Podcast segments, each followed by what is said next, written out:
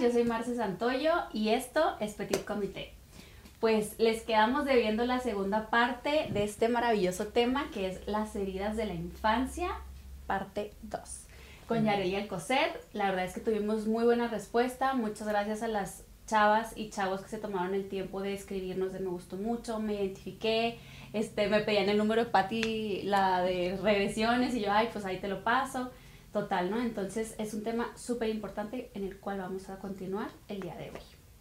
Nos faltaron dos heridas y yo creo que son dos heridas muy importantes también. ¿Qué les parece si empezamos? ¿Qué te parece, Yareli, si empezamos con la herida de traición?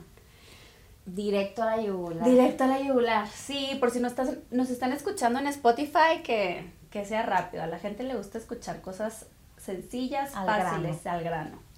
Entonces la herida de traición, muchachos, tiene mucho que ver con nuestros papás y cómo es la relación entre ellos.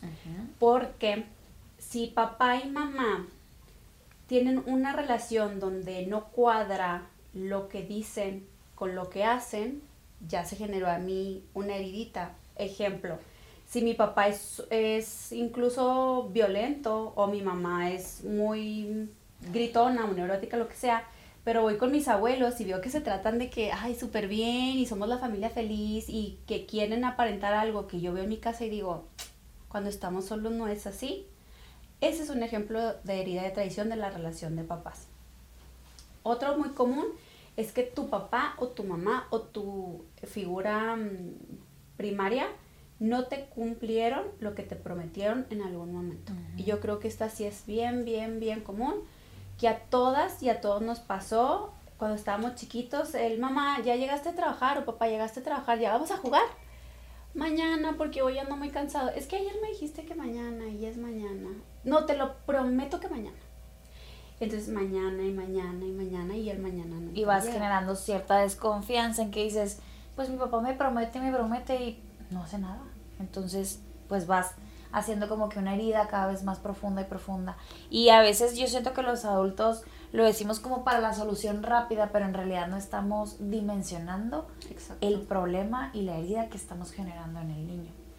Sí, ahora que dices eso, qué importante, o sea, sí les recomendaría desde ya que si eres papá, mamá, tío, madrino, porque también pasa con los padrinos y las tías muy queridas, sí, mi niño, mañana voy y te visito y te llevo y al día siguiente tú chutándote al niño, yo que soy la mamá, es que mi tía me dijo y todo triste y llorando y todo así como, ay, güey, o sea. Y es bien común, Marce, que no, como que decimos, ay, es un niño, mañana se le olvida ah, y no pasa nada. Y están conscientes de absolutamente todo lo que, lo que te, les estás diciendo, entonces eh, a veces como que te cuesta trabajo decir, ¿cómo me voy a tomar el tiempo para explicarle así tal cual? O sea, eso fue lo que me dijo mi terapeuta cuando descubrimos ciertas heridas de mi infancia, que le digo, ¿cuál hubiera sido la forma correcta de actuar de mis papás para que no se generara esa herida? Así de sencillo. Este, estoy teniendo problemas, yo te amo, eh, hoy necesito mi espacio, no es contigo, por favor, eh, necesito que te vayas a jugar. O sea, no quiero que estés aquí porque no te quiero involucrar, porque, pero yo te amo a ti. O no puedo, no puedo cumplir lo que te prometí porque esto y esto y esto y esto. O sea, ser bien claro, aunque tú sientas que al niño le entra por una y le sale por otra, está pendiente de todo lo que les estás diciendo. Al contrario, yo creo que incluso su memoria es está cañona la de nosotros. Nosotros, tú me dices, oye, el jueves vamos con un café y ya se me olvidó. Claro. Pero a un niño le dices, mañana te llevo a Julio Cepeda eh, y no se le va a olvidar. O sea, es, es, es como impactante que a los niños no se les olvida nada. Entonces, por favor, no sean ese papá, esa mamá, ese tío, ese padrino que promete y no cumple, porque, realmente es muy importante por lo que decías de la desconfianza que se empieza a crear. Sí, o sea, dices, pues, ay, mi mamá me dice, pero pues ya ni le cree, porque sabe que lo que le dice la mitad se las cumple. Entonces, desde ahí se va generando esa, esa mm, herida desde la incongruencia. Donde dices y dices y dices, pero en realidad no cumples nada. O también puede ser incluso tipo un regaño. Si te portas mal y haces esto y esto y esto, te voy a castigar y no vamos a ir, no sé dónde. Y sabes que no lo, o sea, sabes que no lo vas a cumplir, entonces el niño sabe que de todas maneras lo va a hacer. Es que mi mamá no me lo va a cumplir. Desde ahí también, o sea, tanto para bien como para mal, se puede generar la herida de traición, ¿no? Sí, y muchas veces, ahora que pones ese ejemplo, los papás pues ni siquiera lo quieren hacer de una manera mm, para lastimar, ¿no? Obviamente, si tengo, vuelvo al ejemplo del papá enojón, porque no, eh, de chiquitas nos, nos amenazaban de que ahorita le voy a decir a tu papá, ¿verdad? Pero también si sí era enojón, tal vez mi mamá me decía, te voy a dar este dulce o vamos a ir con tu tía, pero no le digas a tu papá porque a lo mejor el papá es muy controlador, muy celoso, entonces desde muy chiquitos vamos escuchando a mamá decir, vamos a hacer esto, pero no le digas a tu papá, porque se enoja. Este, me decía justo una consultante, escuché tus meditaciones, porque, ah, tengo un curso de sanando la infancia, luego les platico de eso. Y no manches, me super identifiqué que, que, no puede comer lácteos la niña, pero pues quiere un chocolate y le da una cosita así, no le pasa nada. Y me dice, y justo le decía, no le digas a tu papá, porque me va a regañar. Porque este chavo de que, y si se enferma, tú vas a pagar la consulta y si no sé qué, esto. O sea, entiendo por qué la mentira, pero también tenemos que ser conscientes que estamos enseñando a mentir. Exactamente. Y lo estamos normalizando. Entonces, pues, ¿qué educación estás dando a tu hijo? Y no se diga en casos de violencia o así, volviendo al ejemplo, el ejemplo que di al principio, de imagínate un caso donde incluso golpeen a tu mamá o viva una mm, violencia psicológica muy fuerte y te dice no digas nada. Y tú como niño chiquito pues no puedes y nadie te contiene a ti porque tú tienes que contener a tu mamá o a tu papá, digo, o sea, todo puede pasar. Este, pero imagínate qué carga tan fuerte emocional tener que cubrir la mentira, el secreto familiar, es una herida de traición súper fuerte. Exacto.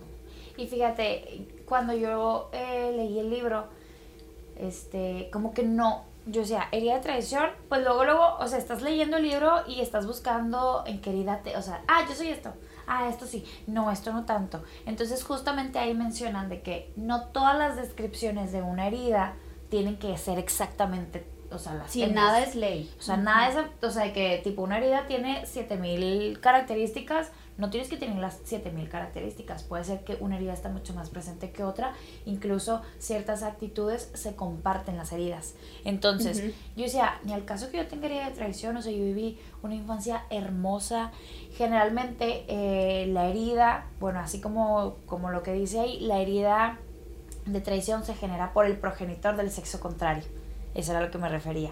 Entonces, si tú eres, si tú eres niña, pues eh, la herida más presente de traición la va a ser tu papá y viceversa, ¿no? Entonces, este, yo decía, ni el caso, o sea, mi papá es un sol, mi papá es un, o sea, un amor, siempre su familia, su esposa, o sea, yo nunca vi nada que, que pudiera creer que eh, la traición estuvo presente en mi infancia, ¿no? Entonces empiezan a describir todas las características de una persona, de un adulto con herida de traición, me estaban describiendo a mí. O sea, nada más les digo, les faltó mi nombre y mi apellido, porque era exactamente todo lo que yo he vivido. o sea, cómo soy yo como una reacción ahora de adulta, ¿no? Entonces, no entendía, pero porque piensas que la, la herida de traición viene solamente cuando te, tipo, este, no cumples una promesa o eres presente, digo, eres, eh, presencias una infidelidad y no necesariamente tiene que ser así. En mi caso, por ejemplo, es no se cumplen las expectativas que tú tienes de ese rol paterno. Es decir, este, tú visualizas a tu, a tu figura paterna como una persona dominante, este, autoritaria y así, y así, y así. Pero si vives en un rol, digo, en un, en un esquema de matriarcado, pues esa, esa figura paterna no concuerda con la autoridad. Entonces es ahí donde me hizo mucho sentido y dije, ay, claro, o sea, desde ahí viene la herida de traición. ¿Por qué? Porque tú visualizas tu rol paterno con ciertas características y no se están cumpliendo. Cosas tan sencillas. Cañón. Dices, o sea, ¿cómo? ¿Cómo? Pero de verdad, o sea, tiene tanto sentido. Y, y si te echas un clavado y te pones a, a identificarte en todas las características, dices, güey, soy yo. O sea, todo soy yo todos somos todo. Pero este, lo, total, o sea, es un hilito. Justo acabas de dar en el hilo de hasta de constelaciones familiares, de poner el, el, lugar que le corresponde a cada persona de, de, de, la familia, ¿no? Pues el papá, el rol masculino, el, el protector, chalala, la mamá, de este, lo estético, lo armonioso. Entonces, cuando no es así, tal como dices, pudiera ser también generar una herida de traición. Y ahorita que mencionabas la infidelidad, efectivamente la cúspide de una herida de traición de la infancia es haber presenciado una infidelidad real de tus papás. Eh, cualquiera, mamá, papá, papá, mamá. ¿Y por qué? Porque luego crezco y vivo desconfiado. Quiero que sepan que la frase común de una herida de traición es yo no confío en nadie. Son este tipo de personas que están muy cerradas o estamos muy cerradas y no queremos compartir y a veces nos pasamos de, reservados porque no, no. Si yo digo algo delante de Yareli, eh, Yareli lo va a decir. Entonces vivimos con esta desconfianza hasta de los amigos, de la familia y no se diga de la pareja. Vives en un terror de que tu pareja te vaya a ser infiel. Lo peor de esta herida es que te abre, te saca los demonios de estar revisando teléfonos, con quién hablas, a quién seguiste, a quién dejaste de seguir, este, todo, ¿no? Te vuelve una persona tan desconfiada que caes en el control y el control es una forma de violencia. Entonces la línea es así. Incluso mencionan que la característica principal de una persona con herida de traición es el control. Somos sumamente controladores. Queremos, tenemos una obsesión por el control. Por lo tanto, por ejemplo, en el caso de la pareja, pues quieres controlar con quién habla, de qué habla, con quién se junta, a dónde va, qué estás haciendo, qué es. Entonces es una obsesión por miedo a perder el control, por miedo a que se te salga de aquí, ¿no? Entonces te vuelves obsesivo compulsivo. Está bien cañona esta herida porque yo creo que es una herida que vemos en muchísimas personas en muchas, muchas personas está muy presente en la, la desconfianza.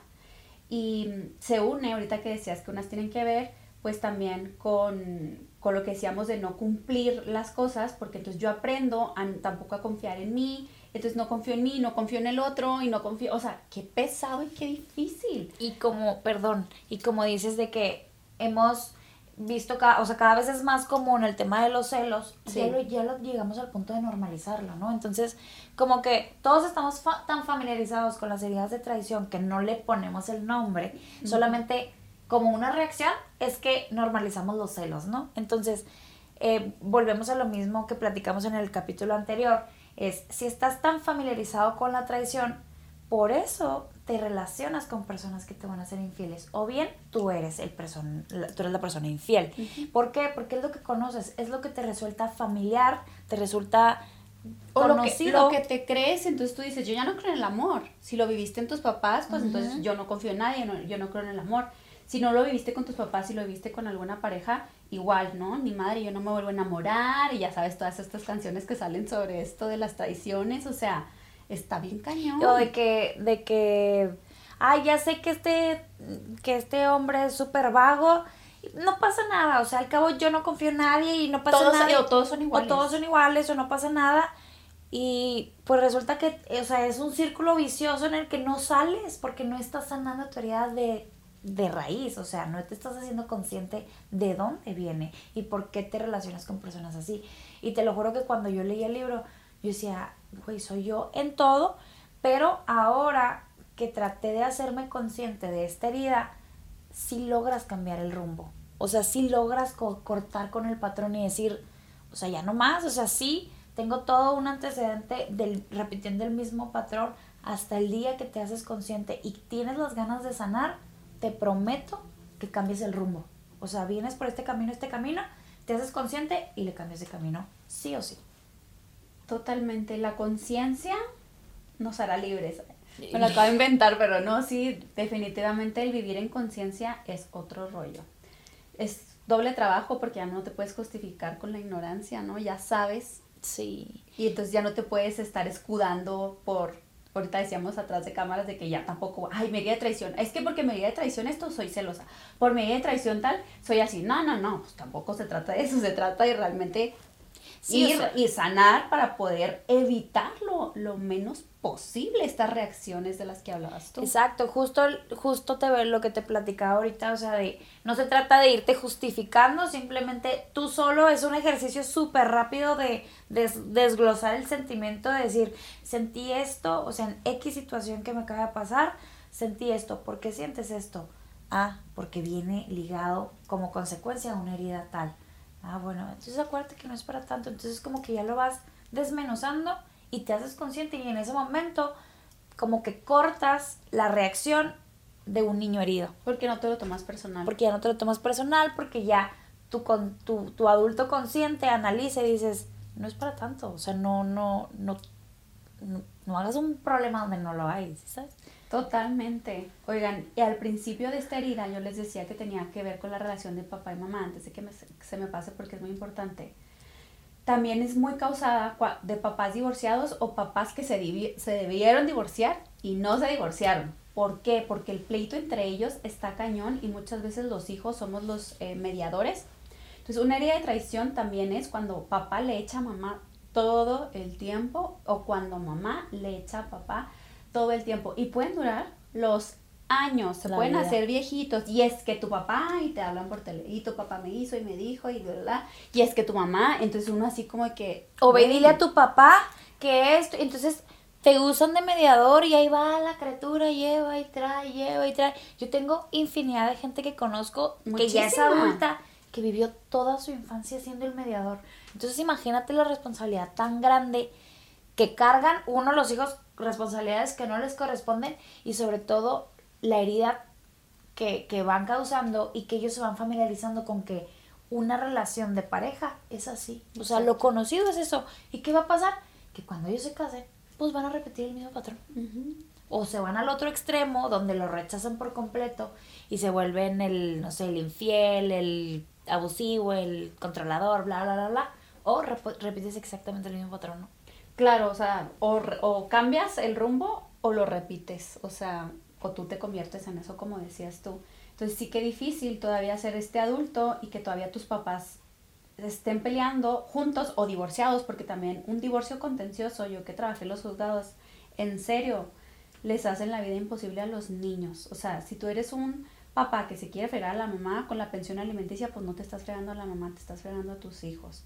Si tú eres una mamá que le prohíbe ver a sus hijos, a su papá, pues no te estás fregando al papá, te estás fregando a los hijos. Entonces, estas heridas de traición son bien comunes. Más ahora, pues que obviamente hay más divorcios y todo esto, que estén de pleito constante, papá y mamá, están dañando y haciéndoles una herida de traición a sus hijos muy, muy grande que les va, que les va a costar muchísimo sanar. Entonces, no sean gachos, no se las pongan tan difíciles. Yo creo que ya estamos en la época, ya el mundo está bastante difícil en sí, ¿no? Entonces, tomar un poquito de conciencia y hacer la vida de los niños, aunque no sean los tuyos, pues más sencilla, ¿no? Y es que lo padre de esto es que ok, si tú quieres ser una buena mamá, lo que yo siempre he dicho, quieres ser una buena mamá, sánate tú, quieres ser una buena esposa, sánate tú. Entonces, lo padre de estas herramientas, como el tema de las heridas de la infancia, pues es que te aprendes a, a conocer tú, a sanarte tú y como consecuencia ten por hecho que tus hijos van a nacer, digo, van a crecer en una infancia sana. Van a ver este, metidas de pata, nadie, nadie sabe cómo, son, cómo ser papás, nadie sabe cómo educar, es obvio pero pues mínimo vas a hacer la heridas lo menos presente posible, o sea, lo más consciente de que tú sabes, o sea, ya no simplemente actuar como como en, en inconsciencia, cada vez tenemos mucho más herramientas y la verdad es que si no las, si, o sea, si, si no las utilizamos es porque no queremos y porque realmente pues pues quieres estar fregado. Yo siempre he dicho eso, ¿no? Pues sí, eh, quieres ser víctima, ajá, o te resulta cómodo vivir en victimización. Acuérdense que también ser víctima trae muchos beneficios. Al, pareciera que no, pero sí, porque es el pobrecito. Pues es una zona de confort que en pues realidad no es confort. O sea, el que sufre eres tú, el que el, al que dañan es a ti, pero pues ahí te quedas, así a medias. Exacto. Entonces, pues la herida de traición, yo creo que nos han de faltar, como dice Yareli, o sea, son muchísimas, pero yo creo que los ejemplos más comunes eh, son esos. Ahorita sí, sí, me acuerdo de uno, se los, se los comparto. ¿Cómo sanar la herida de traición? Eh, yo les recomendaría por la frase común que es yo no confío en nadie, esta desconfianza constante en mí, ponte a hacerle una carta, sencillito, una carta de despedida a la desconfianza no sé, quería desconfianza, me has acompañado demasiado tiempo, la verdad es que no me estás dejando avanzar, en mis relaciones estoy temeroso, temerosa de que me engañen todo el tiempo y no vivo en paz, ¿no? Te despido, bla, bla, bla, y recibo ahora la confianza, y ahí tú te explayas, pero hazlo en papel. Es bien importante escribir en papel porque no, ¿Por qué creen que todos los psicólogos les damos de que escribe una carta? Escribe una carta, porque es lo más terapéutico que existe, real. Ni en el celular te desahogas tanto que con el puño y letra, ¿no? Entonces, ese es una, una, un tip que les podemos dar para esa herida y ahorita al final pues les vamos a dar otros más. A mí me funcionó muchísimo eso, digo, yo sin haber, haber hecho, hecho consciente esa, esa herida, ni simplemente es decir, hoy yo decido mi paz ya no, ya no se la puedo regalar a nadie más. O sea, estoy con mi pareja. Si yo me pongo loca, vas a hacer lo que tú quieras. Si yo, me, si yo estoy en paz, vas a hacer lo que tú quieras. ¿Yo qué prefiero? ¿Vivir en paz o vivir enferma? Yo por decisión propia, para mí, decido mi paz. Finalmente, no tienes el control de nada. Quieres controlar todo y no controlas a nadie. A veces no controla ni, ni, no te controla ni tú mismo. Mucho menos vas a controlar al de enfrente. Entonces en ese momento te prometo que yo dije, ya me lavo las manos. Claro que pasa por tu cabeza y es identificar, o sea, en el tema de los celos específicamente es identificar de, acuérdate de dónde vienes, acuérdate que preferiste tu paz. Entonces la neta es un chorro de trabajo mental, o sea, de regrésate, te quieres ir y regresarte, regresarte, regresarte, que nada, o sea, que no darle el poder a nada ni a nadie externo a ti que logre robarte la paz. Está cañón, qué fácil decirlo, ¿va? Sí, pero la verdad es que cuando la gente de verdad quiere un cambio, como tú estás platicando el cambio que tuviste tú, es tal cual, o sea, no, no vas a hacer la cartita de la despedida de desconfianza y al día siguiente te curaste es tal cual dice Yarel y es en, en esta situación que estoy teniendo esta reacción, pum. Y la otra vez este pensamiento, pum. O sea, es, yo, yo siempre les digo, por cada pensamiento, no sé, de celos, ok, entonces repítete 10 veces al, eso, ¿no? El mantrita que acabas de decir, yo elegí mi paz, yo elegí mi paz 10 veces. O sea, por cada uno solo pensamiento de desconfianza, pues repítete 10. y no te, Y no te, vas a, no te vas a sanar de la noche a la mañana. Es proponerte, hoy el día de hoy no nada ni nadie me va a robar la paz. Entonces sucede X situación que puede llegarte y es hoy nada me va a robar la paz. Mañana vuelves a repetirte lo mismo. Entonces no quieras sanarte de la noche a la mañana, es hoy. Solamente lo único que es tu realidad, que es tu presente. En este momento no permito que nada, que nada me turbe. Entonces está bien difícil, está bien difícil pero cuando quieres hacerlo, lo, haces. Claro. Y algo que les quede claro, y esto lo anotan si nos están escuchando, la sanación es una forma de vida, es un, es un proceso, no es un final, no es llegar a un lado, es como la felicidad, ¿no? Siempre yo no lo había escuchado en sanación, pero ahora me cayó el 20 que tal cual cuando nos dicen la felicidad no es graduarte, no es tener hijos, no es esto, es disfrutar el proceso, la sanación es eso, es una forma de vivir simplemente. Y a lo mejor es una forma de vivir hasta que te muera. Ah, no, pero eso es un hecho. O sea, digo que cuando ya llegues al punto donde estás completamente sanada, pues ya te vas a ir ahí al Tíbet a... No. Entonces, y sobre todo eh, hacer mención de que no es lineal. O sea, no es como que ay, hoy descubrí mis heridas y a partir de ahora empiezo a sanar, sanar, sanar, sanar. Un día te vas a ir para atrás, un día te vas a ir al fondo otra vez, un día te vas a regresar kilómetros y no quiere decir que ahorita no sigo cayendo en reacciones de mis heridas, no sigo este, actuando como niña berrinchuda. Así, se, así es, o sea, el proceso es así, es así, siempre y cuando seas consciente. Interrumpimos unos segunditos el episodio para platicarles que estoy muy muy feliz con la proteína de Habits. Amiga, hoy que me acompañaste te la recomiendo muchísimo, tiene demasiados sabores, además es vegana, yo estaba buscando una proteína vegana y no tiene vitamina B, que es lo que a veces en algunas proteínas saca los granitos. Entonces esta información es súper valiosa. Habits no tiene vitamina B y el salón me tiene esta cabellera tan bonita entre el colágeno de Habits y el salón, pues me tienen muy muy feliz. Regresamos al episodio. Nos falta hablar sobre la herida de humillación. La herida de humillación es mi herida, no se crean. Este, pero sí. ¿No es cierto? Sí es cierto. La herida de humillación es cuando tus papás han vivido como que penita o, te han, o han tenido vergüenza de algo que tú has hecho Entonces tú te sientes eh, pues humillado, vaya, por, por esta vergüenza, o también va súper ligada, eh, ya sé que en, el episodio pasado la injusticia iba ligada con maltrato, también la de humillación, porque la humillación viene con mucha carga verbal, de, pueden ser insultos, pueden ser críticas, eh, de lo que haces, de cómo te ves, entonces pues es una herida bastante dura, porque como adulto sientes que no sirves para nada o que no mereces nada o que eres un inútil porque realmente cuando eras chiquito pues no se te dio esa, ese, reconocimiento. ese reconocimiento totalmente. Entonces, no sé, un ejemplo bien básico, cuando aprendemos a ir al baño. Cuando aprendemos a ir al baño, en México yo creo que es bien común la palabra marrano y a mí me choca que utilicen esa palabra, pero la verdad es que en México la utilizaban bastante.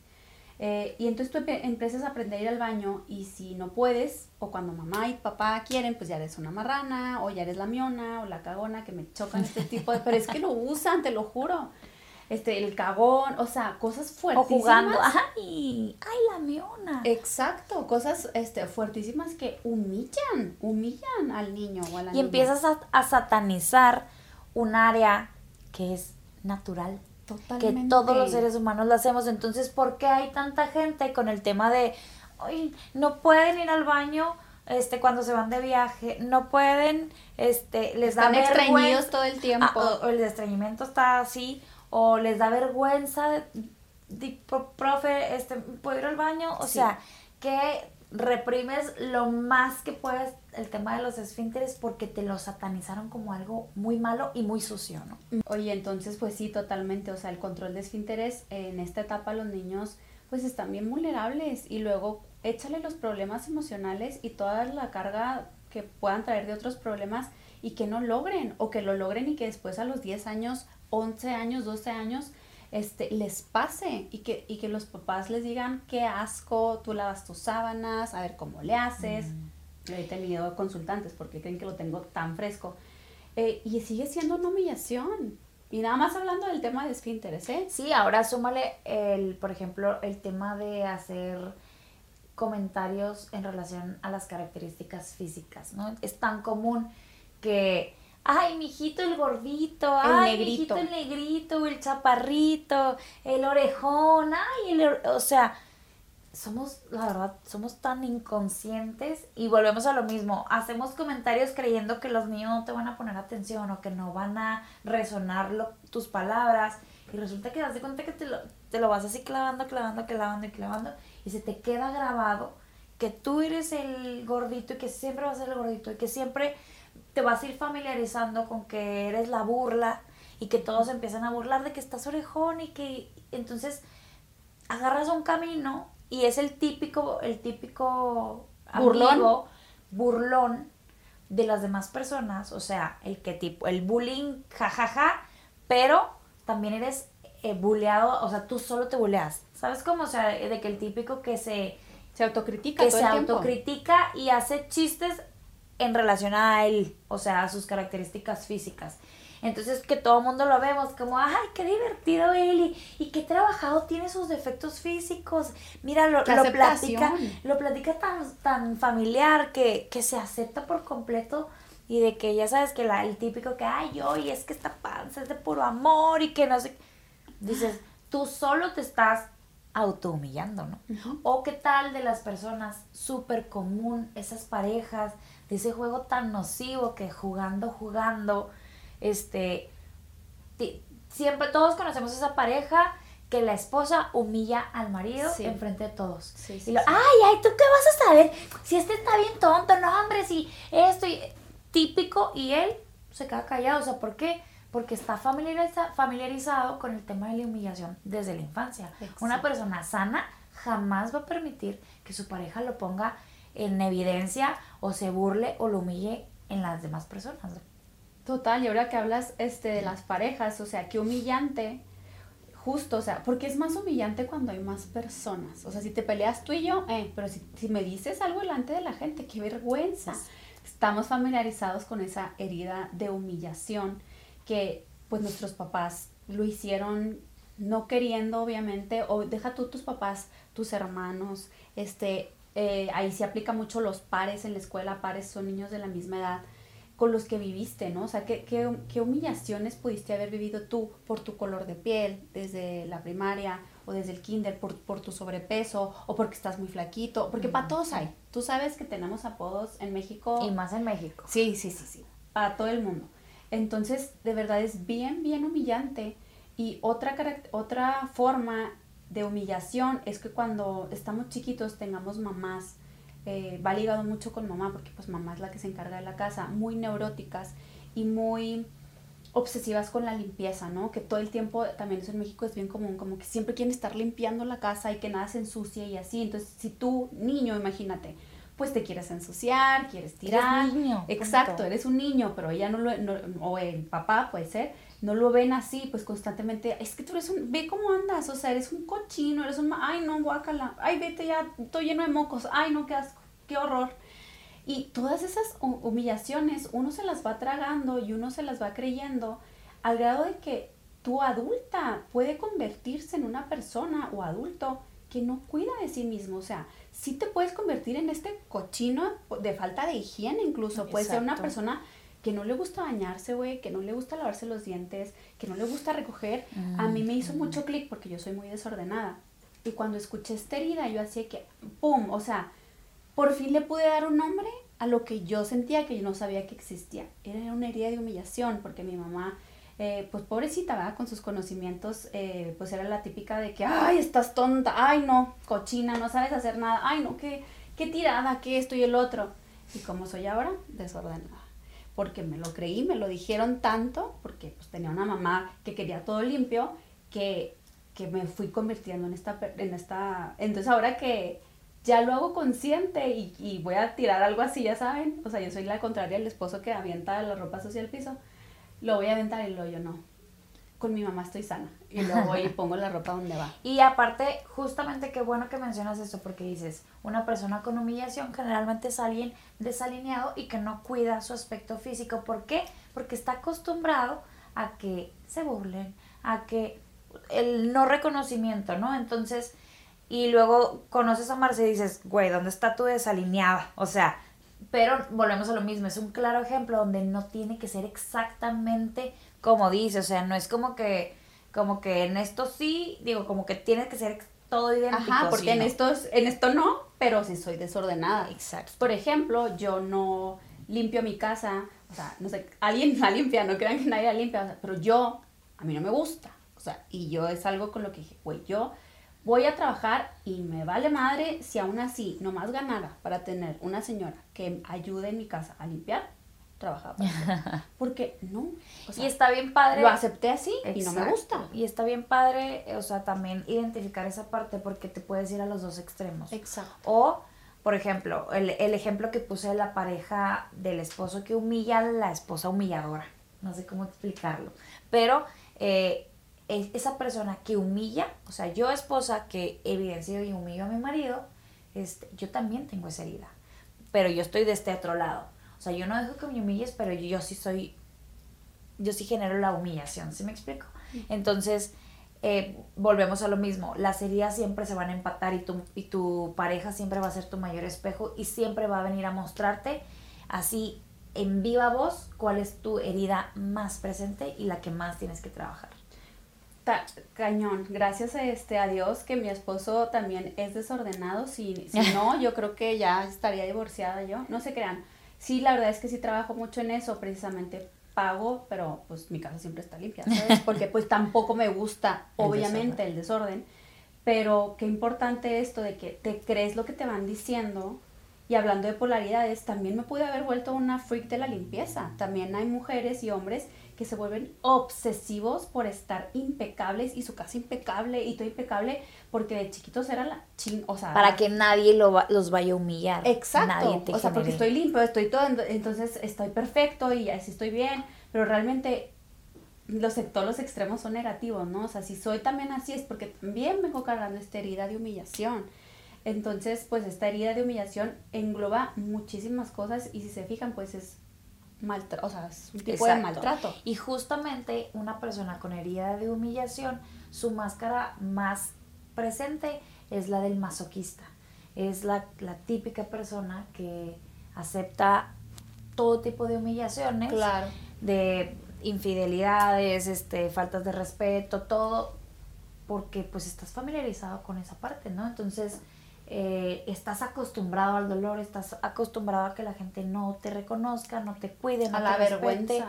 A, entonces lo vas normalizando y normalizando y se te vas, pasa una vida entera siendo el pues el que todo el mundo pasa por encima y porque porque tú no aprendiste a poner nunca tus límites y decir eh, eh, o sea eso no eso no es eso no es lo correcto no es lo sano no me vengo acordando de una anécdota eh, que me gusta platicar mucho no es no es mía es de un consultante de hace muchísimos años pero él me contaba que su papá era muy muy duro o sea caía en herida de injusticia también pero tenía cinco hermanos, me parece. Y una vez él hizo algo que al papá no le pareció, pero ya estaban comiendo y a la hora del postre le habla al niño, se lo pone en las piernas y le dice a la mamá, sírveles pues a todos, ¿no? El postre y, y el papá pues le sirve, ¿no?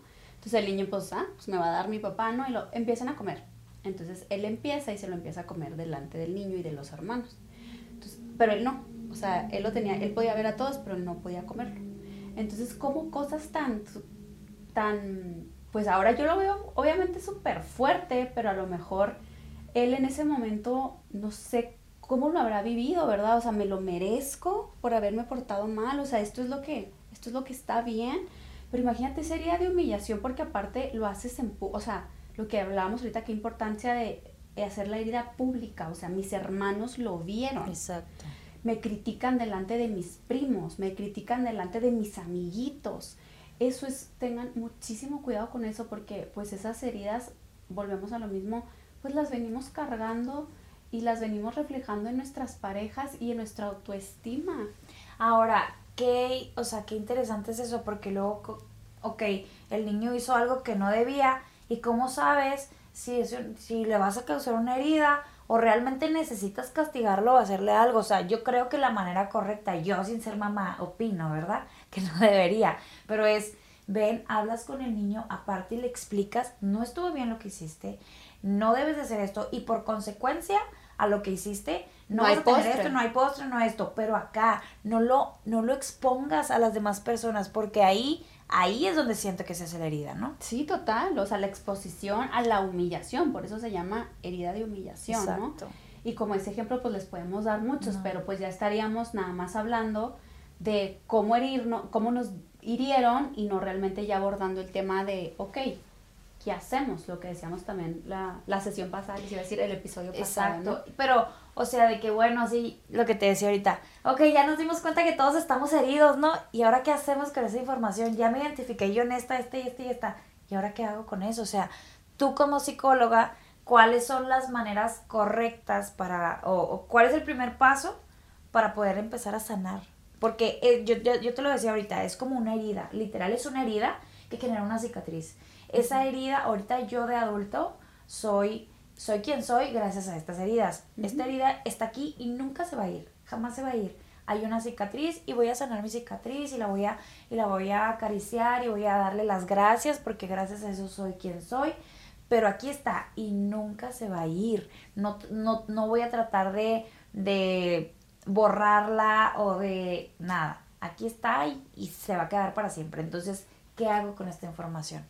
Pues lo primero, yo creo que si ya escucharon el podcast pasado, ahí les dimos varios tips, es la aceptación, de saber que estoy herido, o sea, de saber de que me pasó algo injusto, algo humillante, eh, una herida de traición, las que ya dijimos, y entender de, ah, ok, o sea, hacer conciencia de por qué reacciono, cómo reacciono, o sea, ahí estoy ligando ya la herida con mi reacción, esto es bien importante, entonces, ¿qué hacer? Uno, aceptar que estás dañado y no para justificarte y para que tú sigas dañando en caso de que lo hagas. No, no va por ahí, sino para... No puedes sanar algo que no comprendes, no puedes sanar algo que no conoces. Entonces tienes que irte a la herida. Yo lo primero que les digo es, si ya identificaste como tu herida principal y las como los ejemplos, no sé, el ejemplo del pastel, ok, cierra tus ojos, en terapia hacemos algo como, como esto, cierra tus ojos, eh, relájate, hacemos un ejercicio de relajación primero, vete a este lugar, están tus hermanos, está el pastel, está tu papá, este, pero eh, en ese momento todo se pausa. Entonces llegas tú de adulto a hablar con ese niño y lo que decías ahorita tú te lo llevas, lo reconstruimos, exacto. Te lo llevas y le dices, mi amor, esto que está pasando no es justo y yo sé que estás sintiendo mucha tristeza y es vergonzoso para ti, pero yo soy tuyo del futuro, yo te amo mucho, yo te, te adoro, Dios te ama, si crees en Dios le puedes decir eso, este Dios está contigo, yo ya pasé por esto y mírame qué bien estoy.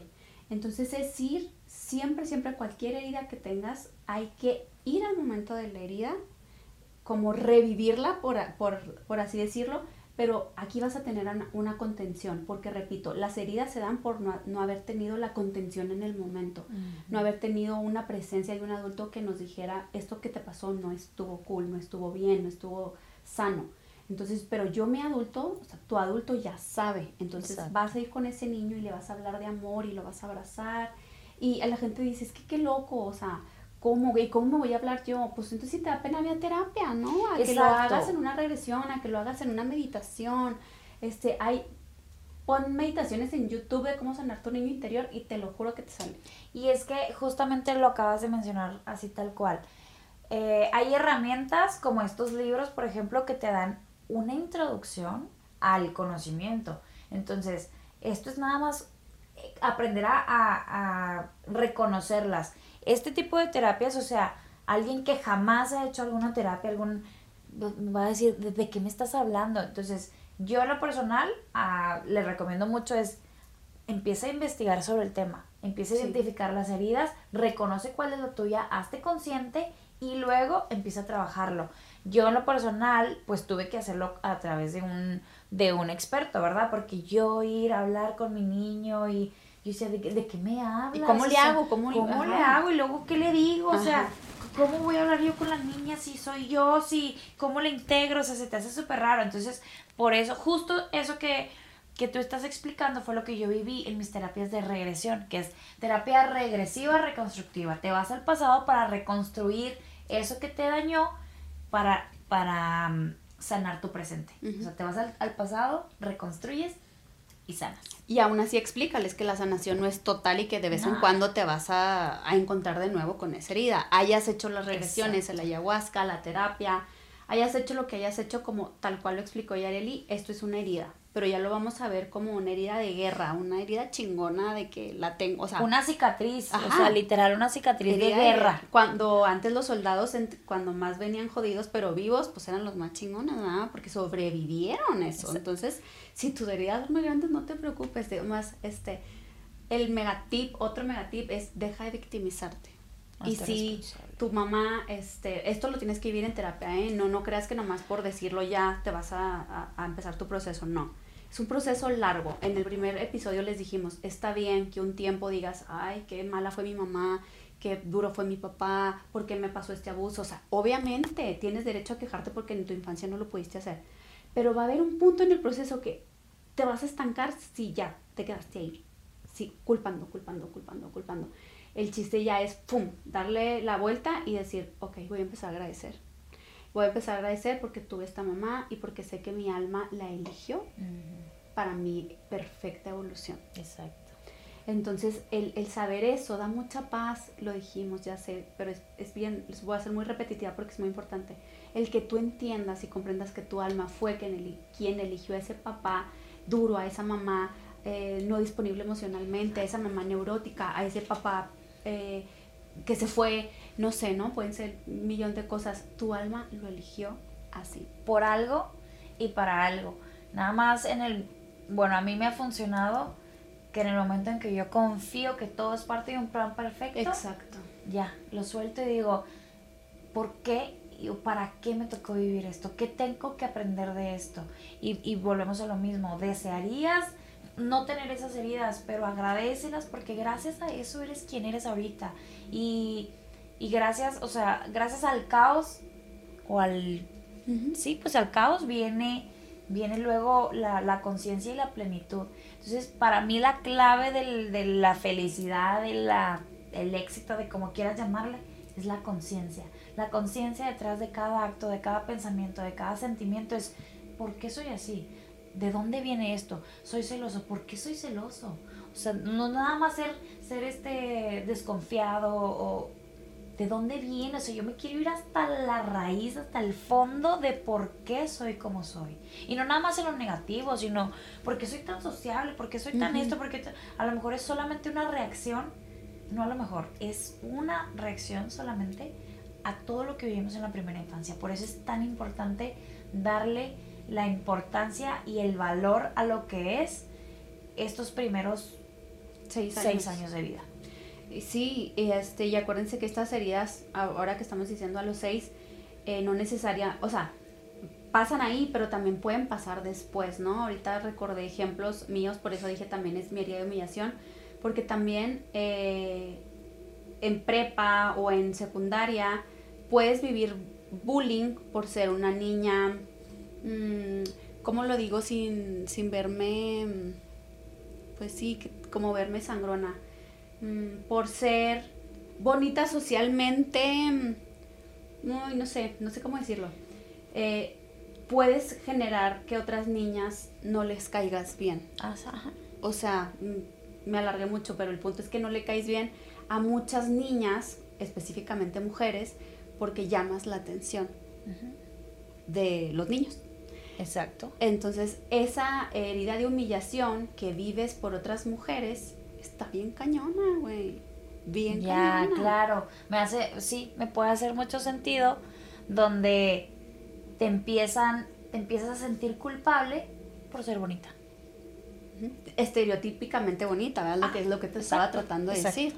Ajá, porque luego pues no se quieren juntar contigo porque pues tú le vas a gustar al, ah. al que le gusta a ella y entonces, este, me acordé, o sea, random, pero me acordé de esta herida por si también te sientes identificada con esta, sentirte este, humillada, incluso rechazada en esta parte de la adolescencia, que también es bien importante para nuestro amor propio, pues también, o sea, si no te resuena, a lo que voy es que si no te resuena a lo mejor una herida de muy chiquito o de plano no vas a ir a una regresión y no vas a ver que la causó de los 0 a los 6, bueno, acuérdate a lo mejor que viviste en primaria, en secundaria, o en prepa. A lo mejor traes una herida, así como una ligera fractura eh, de una herida, y luego vienes y vives eso en la adolescencia, y ahora sí se termina de fracturar por completo, porque vienen y te, y te rompen en dos la, la herida, por ejemplo, de humillación, o de rechazo, o de como quieras llamarle. O sea, ahí se puede como que acentuar. Terminar de fracturar. O incluso una relación, ¿no? Un, un, este, un noviazgo, ¿no? Que a lo mejor traes ahí algo no tan grave o tan presente que viviste en casa, pero luego vienes y te topas al novio que te empieza que a lo mejor él te habla desde su inseguridad y te empieza a decir, ay, no, no llames tanto la atención y, y tú te encanta vestirte así, te no sé qué, entonces te empiezas, te empiezas a mentalizar, pues como que, ay, güey, hazte chiquita, hazte chiquita, y ahí te terminó de quebrar por completo, ¿no? Y no nomás en eso, o sea, ahorita estamos hablando de humillación y ahora que hablas de una pareja, también en la, la herida de traición, cuando nos prometen el amor eterno y no pasó, a cuántas, cuántas chavas nos pasó que em, te amo, eres el amor de mi vida, me voy a casar contigo, eres la única, chalala, y te lo crees y luego no pasa, entonces, ¿qué pedo? ¿Me engañó?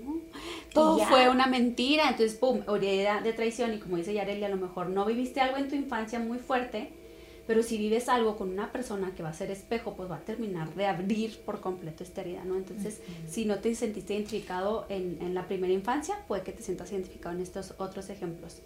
En fin, ya para terminar, pues eso que, les estamos comentando de aceptar, de ir a la herida, a la emoción para liberar la emoción en la niñez y sanar el presente. Recuerden, la sanación es un estilo de vida, no es un lugar a cual llegar. Y sobre todo es lo que bien mencionaste, salirnos de nuestra zona de confort. Estamos familiarizados con que, con que esa parte dolorosa pues es lo normal, ¿no? Entonces, eh, por eso tratamos de evitarlo tratamos de evitar, evitamos trabajarnos, evitamos leer, aprender, recordar. recordar porque son cosas, son heridas, las heridas duelen y las heridas están profundas y siempre van a estar presentes. Pero te prometo que después de brincar el dolor viene una paz, una conciencia y ya una pues sí, vivir a conciencia, simplemente una sanación de verdad, porque ya no, ya no eres la víctima, ya no, ya no vuelves a ser la víctima, ya eres un adulto consciente, capaz y, y, sobre todo con la, o sea, con la capacidad de, de, saber hacia dónde, hacia dónde vas. O sea, tú marcas el rumbo, ya no solamente en reacción a lo que viviste antes, ¿no? Exacto. Entonces, esperemos que de verdad tomen algo del primer episodio y de este y si tienen alguna duda también nos lo hagan saber. Por favor, es demasiado importante para nosotras este, que este contenido llegue a más personas, eh, porque qué tal que a lo mejor a ti no te llega, pero a tu amiga le llega perfecto y hasta termina sanada, no se crean, pero sí de verdad compartan, es bien, bien importante compartir. Muchísimas gracias por sus buenos comentarios, por, este, por las porras. Muchísimas gracias sobre todo a Yareli que, que yo sentí que era la indicada para hablar de este tema y obviamente no me equivoqué, así fue. Entonces todo pasa por algo y esperemos que, que entre las dos hayamos hecho un buen equipo para, para ustedes y para hacerles llegar esta información tan valiosa. Sobre todo venir a platicar, o sea, como que lo platicamos de una manera de que a mí me pasó, ojalá te sientas identificada, te comparto lo que a mí me ha servido, toma lo que te resuene y lo que no deséchalo, pero a lo mejor si te, si te hizo así clic algo, búscale, te prometo que no hay errores, o sea, es nomás buscarle, buscarle, buscarle. Volvemos a lo mismo. Estás dañado, no estás viviendo a plenitud, este, tienes miedos, inseguridades, algo que no está fluyendo en tu vida, es porque quieres, porque las herramientas las hay y las hay. Si nos estás escuchando ahorita es porque tienes al alcance un aparatito donde viene toda la información que quieras encontrar y es totalmente gratis. Totalmente gratis. Pues muchas gracias, muchas gracias Yareli de nuevo y gracias a todos por escucharnos, a todos y a todas. Nos vemos en el próximo episodio. Bye.